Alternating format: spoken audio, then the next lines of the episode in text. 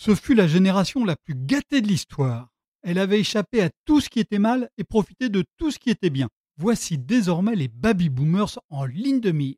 Nous devons tenir les générations précédentes responsables de la pagaille qu'ils ont créée, assène Greta Thunberg, la jeune princesse du sermon écologique.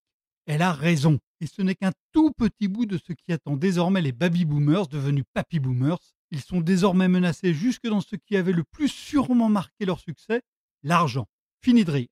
Tout avait pourtant bien commencé. Au sortir de la Seconde Guerre mondiale, les Français se mettent à faire frénétiquement des enfants après une éternité de retenue. Le nombre de naissances progresse de moitié. On en recense près de 10 millions en une décennie et cette impétuosité fécondatrice se poursuivra jusque dans les années 1960. Dans une France en pleine croissance, la nouvelle génération échappe aux guerres. La dernière, celle d'Algérie, s'achève en 1962, juste avant l'appel de ses aînés sous les drapeaux. Elle est la première à entrer en masse dans l'enseignement supérieur. Et en mai 1968, les universités trop pleines explosent. On donne le bac aux jeunes nés en 1950. C'est le premier cadeau d'une longue série. L'historien Jean-François Sirinelli évoque les quatre P paix, prospérité, plein emploi, progrès. Conformément à un slogan de mai 68, beaucoup de baby-boomers jouissent sans entrave dans des conditions parfois aujourd'hui sévèrement condamnées. Ils entrent aisément sur un marché du travail où ils obtiennent augmentation sur augmentation, ils achètent leur logement à prix modique et le remboursent en monnaie de singe, car l'inflation érode leur mensualité bien plus que leur salaire. Ils prennent les leviers du pouvoir, ce n'est plus une génération, c'est un fleuve qui emporte tout sur son passage. Quand les baby boomers commencent à épargner pour leurs vieux jours, c'est comme par hasard le moment choisi par les banques centrales pour casser l'inflation et les gouvernements pour libéraliser les flux de capitaux. Les cours des actions s'envolent, les prix de l'immobilier vont bientôt suivre, gonflant les patrimoines, alors que les générations suivantes peineront bientôt à trouver leur premier emploi et à acheter leur premier logement. Dans les années 2000, l'âge de la retraite approche, sans trop de soucis pour les baby boomers.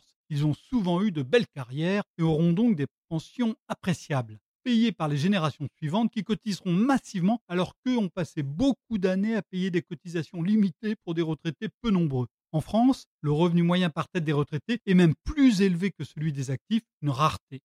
Quand la maison Lehman Brothers entraîne le monde en 2008 dans le plus grand crack financier depuis près d'un siècle, les baby-boomers sauvent la mise. Ils pèsent trop lourd dans l'électorat et dans l'économie pour être laissés de côté. À peine dix jours après la faillite de la banque new-yorkaise, le président Nicolas Sarkozy le proclame à Toulon je n'accepterai pas qu'un seul déposant perde un seul euro. Le président de l'époque voulait enrayer la panique, mais il ne pouvait pas empêcher le retour au réel. Un retour qui se produit désormais insidieusement mais vigoureusement en amenuisant les deux sources des revenus perçus par les retraités, les pensions et l'épargne.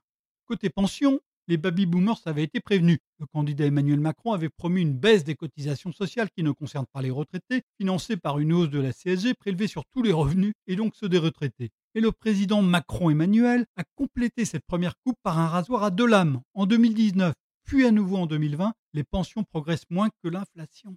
Afin d'amortir le choc, cette désindexation ne touche que les prestations de plus de 2000 euros par mois. Elle frappe tout de même 4 millions de retraités, dont beaucoup de baby-boomers. Le message est clair et il n'est guère plus encourageant dans les pays à retraite par capitalisation. Aux États-Unis, les fonds de pension promettent souvent des rendements de 6 à 7% qui sont de plus en plus irréalistes.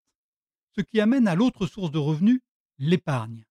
Avec des taux d'intérêt quasi nuls, voire négatifs, tout ce qui est investi en obligations, notamment en assurance vie, ne rapporte quasiment plus rien. C'est un changement majeur par rapport aux décennies précédentes.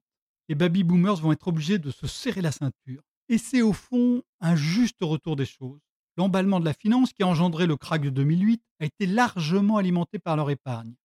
D'une ampleur sans précédent dans l'histoire, cette même épargne pèse sur les taux d'intérêt. La vague démographique qui avait si longtemps porté les baby-boomers finit par déferler sur eux. Oui, fini de rire.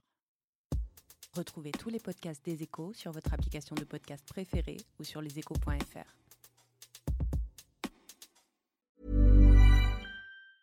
Even when we're on a budget, we still deserve nice things. Quince is a place to scoop up stunning high-end goods for 50 to 80% less than similar brands. They have buttery soft cashmere sweaters starting at $50, luxurious Italian leather bags, and so much more. Plus, Quince only works with factories that use safe, ethical, and responsible manufacturing. Get the high-end goods you'll love without the high price tag with Quince.